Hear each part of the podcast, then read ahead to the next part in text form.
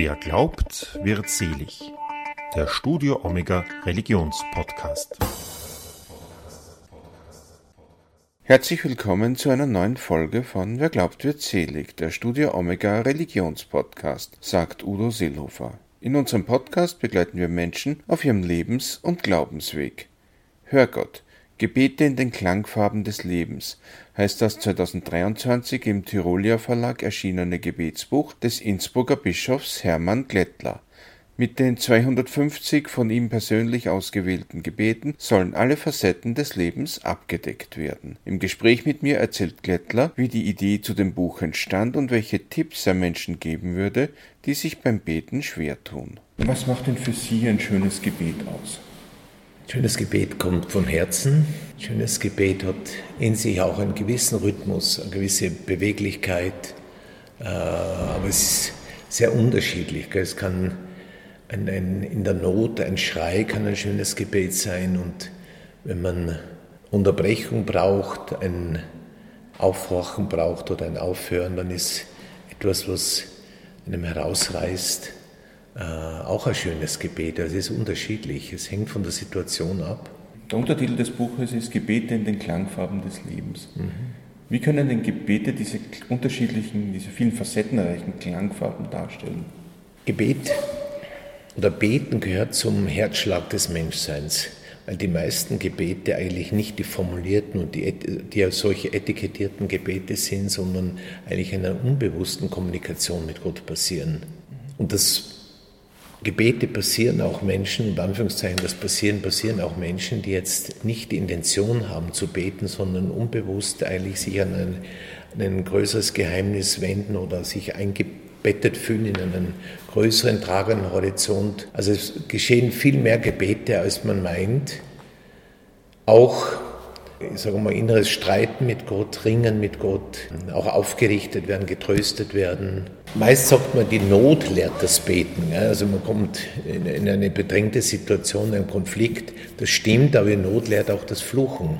Meine, es ist keine Schande in der Not, wieder mit dem Gebet zu beginnen. Man muss nicht darauf warten. Natürlich in der Not beginnt man eben einen Anker zu suchen, flüchtet sich zu Gott und das ist, das ist natürlich okay, aber der Königsweg zu Gott wäre eigentlich die Dankbarkeit.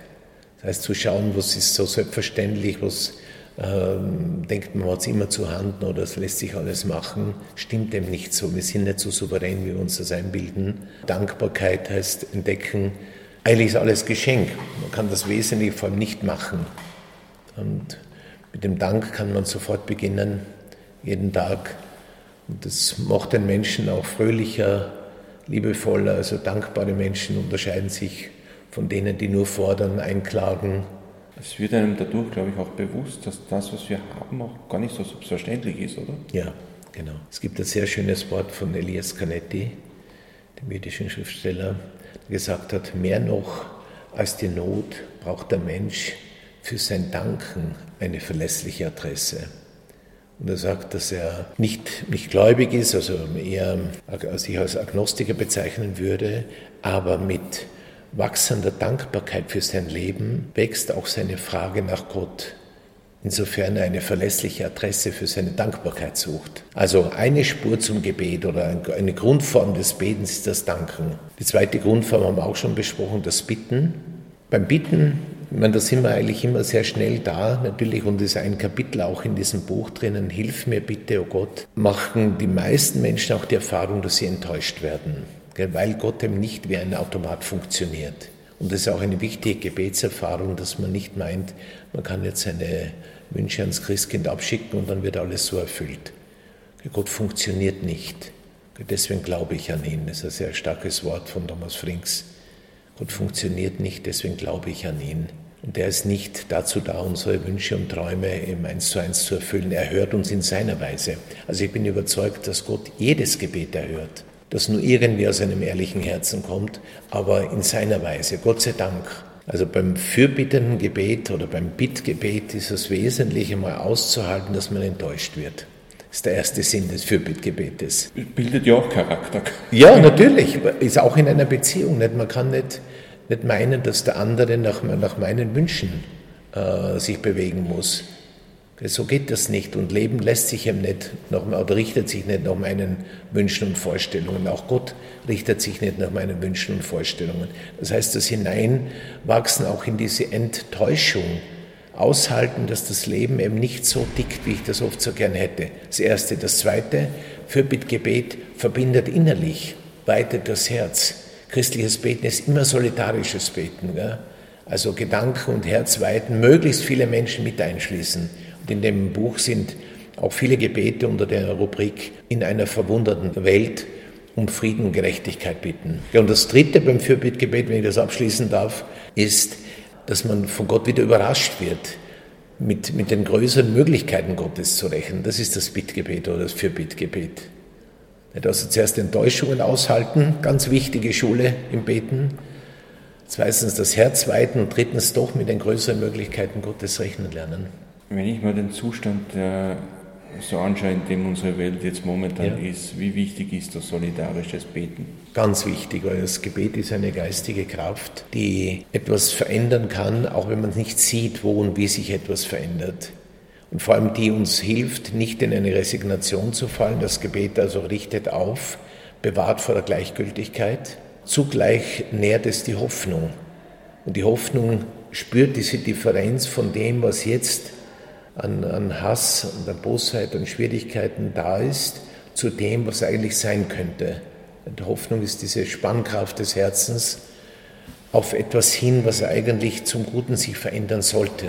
Das Gebet ist auch jetzt in einer bedrängten Situation eine Hilfe, weil die normalen Worte versagen. Und da kann Stille immer die ganz große Hilfe sein und Worte, die gut gefasst sind, wo man sich anhalten kann. Also so eigentlich auch, kann man sagen, Sie sagen Stille in Macht. Ja. Dieser berühmte Satz vom beredten Schweigen eigentlich auch, oder? Genau, überhaupt.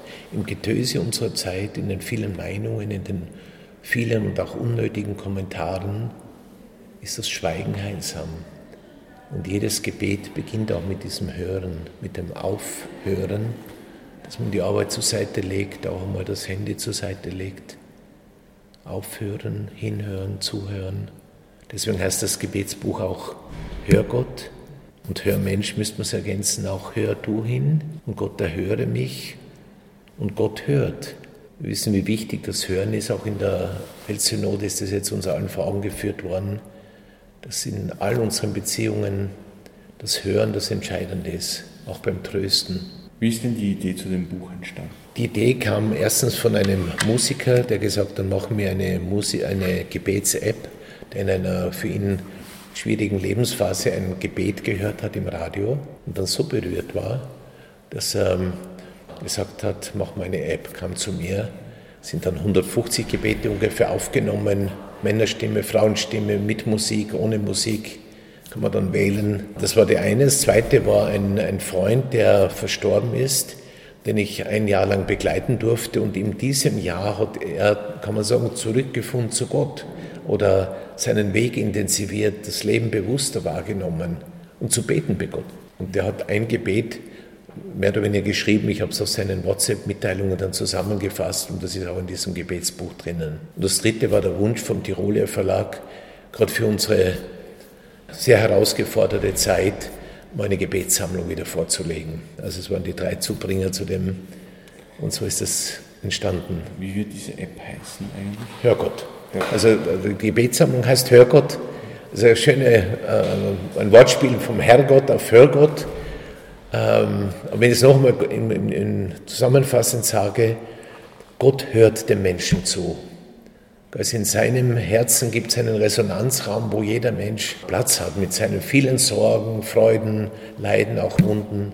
Was würden Sie denn einem Menschen raten, der merkt, dass er beim Gebet ins Stocken gerät, aus welchen Gründen auch, immer? Gebet ist kein perfektes Aufsagen von Texten. Also man muss nichts leisten beim Gebet. Das heißt, wenn man ins Stocken kommt, kann das auch wichtig sein. Oder wenn man den Faden verliert, das macht nichts. Ich vergleiche es gern mit unserer Art und Weise oder wie Jugendliche, die, die kommunizieren mit, mit, mit äh, Handynachrichten, das sind oft auch ganz abgehackte, kurze Worte, fast nur Fetze von Sätzen, aber man spürt, ich möchte kommunizieren. Also es kommt nicht auf die schönen Worte drauf an, auf die frommen Sprüche, sondern dass das Herz zu sprechen beginnt. Also zuerst hören und dann antworten. Also das macht nichts.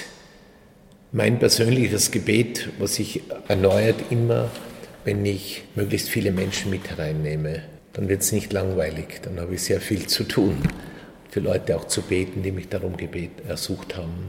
Bischof, danke, dass Sie sich die Zeit für das Gespräch genommen haben. Gerne. Das war Wer glaubt, wird selig, der Studio Omega Religionspodcast für heute. Wenn Ihnen dieser Podcast gefallen hat, dann empfehlen Sie uns weiter und erzählen Sie Ihren Freunden und Ihrer Familie von uns. Außerdem würden wir uns freuen, wenn Sie eine gute Bewertung auf der Podcast-App Ihrer Wahl für uns schreiben würden. Die im Gespräch erwähnte App Hörgott kann in jedem gängigen Download-Store für Apps heruntergeladen werden. Dann bleibt mir nur noch, mich zu verabschieden. Auf Wiederhören und bis zum nächsten Mal, sagt Udo Seelofer.